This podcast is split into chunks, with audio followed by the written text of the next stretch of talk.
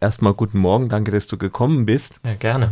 Unser Thema heute Max Horkheimer, beziehungsweise insbesondere sein Alterswerk. Max Horkheimer hat ja gegen Ende seines Lebens Thesen formuliert, die heute eher man nicht unbedingt erwartet hätte von jemandem von der äh, Frankfurter Schule. Da hat er also eine Anlehnung an die Theologie teilweise gesucht. Er hat sogar sich gegen die Pille ausgesprochen. Also Positionen, die doch schon etwas weit von dem entfernt ist, was man so als Linker normalerweise für gut und richtig hält. Was hat das für eine Bedeutung? Wie ist er dahin gekommen? Das hat viel damit zu tun, wie er das Nachkriegsdeutschland wahrgenommen hat und wie er vor allem auch aus der Perspektive der Vereinigten Staaten, in denen er ja während des Krieges gelebt hat, wahrgenommen hat, was in den direkten Jahren nach dem Krieg passiert ist, nämlich den vier Jahren. Und dass er erstens gesehen hat, die Umerziehung, die versucht wurde von den Alliierten, die sei gescheitert gleichzeitig aber in den berühmten Studien zum autoritären Charakter gesehen hat, die eigentliche Basis des Faschismus, das ist nicht allein die Diktatur, sondern eben auch ein Charaktersyndrom, nennt er das, äh, des Durchschnittsmenschens. Und in dem Sinne wird er konservativer, dass er eben einen größeren Fokus gerade auf Erziehung legt. Auf Erziehung und eben damit auch gerade mit Rückgriff auf Freud auf die Familie, bürgerliche Familie und da eben viele konservative Positionen seiner Zeit übernimmt weil er eben die These vertritt, es geht jetzt als erstes, direkt nach dem Krieg, darum, in Deutschland überhaupt erstmal wieder Humanität herzustellen und so etwas wie menschliches Zusammenleben zu ermöglichen. Also einen sehr viel bescheideneren Anspruch, als gerade die sogenannten 68er eben vertreten haben. Aber das, das ist auch eine starke Abweichung zum früheren Horkheimer. Von ihm ist ja dieser berühmte Satz überliefert, den man häufig hört. Wer vom Kapitalismus nicht spricht, der soll vom Faschismus Schweigen, das hat er kurz vor dem Zweiten Weltkrieg, also mit sehr lebhaftem Faschismus vor Augen, er war ja auch Jude selbst und Flüchtling, mhm. gesagt.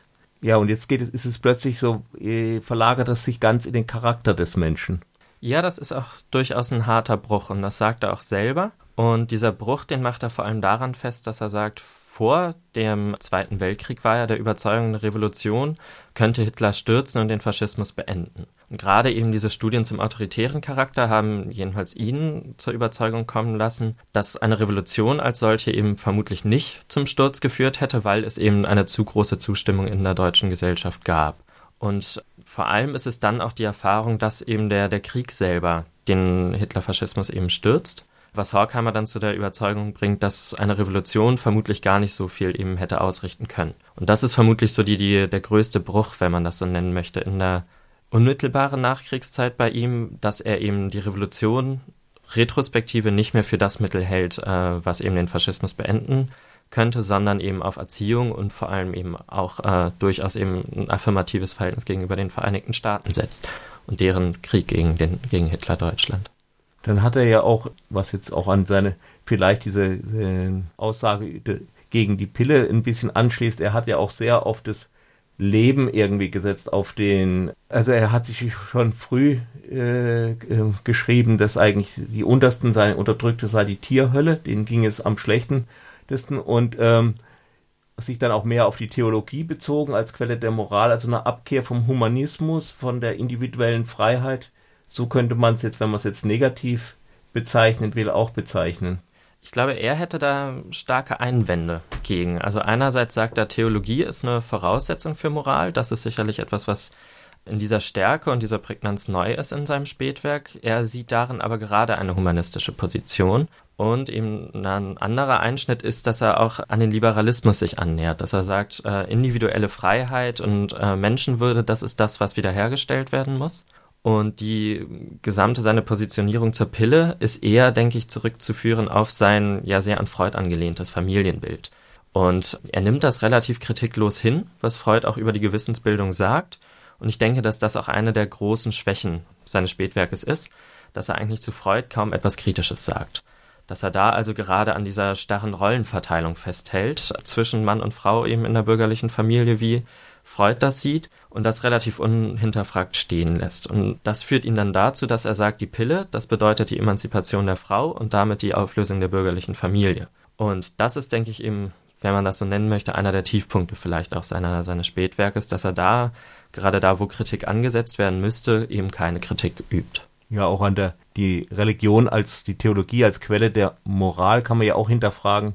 Denn äh, eigentlich geht ja die Religion, und zwar letztendlich alle von so einem Glaubenszwang aus, man muss dran glauben.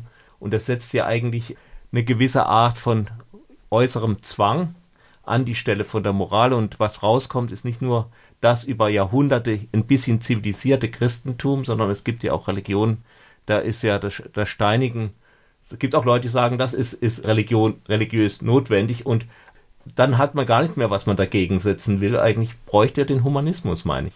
Ich denke, den hat er auch. Ähm, gerade weil er das, was er Theologie nennt, eher auf Kant zurückführt. Das heißt, gerade auf einen Denker, den man vielleicht auch mit so etwas wie Säkularisierung eben in Verbindung bringen würde. Und eigentlich unter Gottes Glauben auch gar nichts anderes versteht als Sehnsucht und eher Sehnsucht auch in einem Sinne von Hoffnung und vielleicht sogar eine Hoffnung, die auch auf eine bessere Gesellschaftsordnung eben hin deutet. Das heißt, das, was er unter Theologie versteht, hat mit äh, einem positiven Gottesglauben und gerade auch einem persönlichen Gottesbegriff nicht so viel zu tun.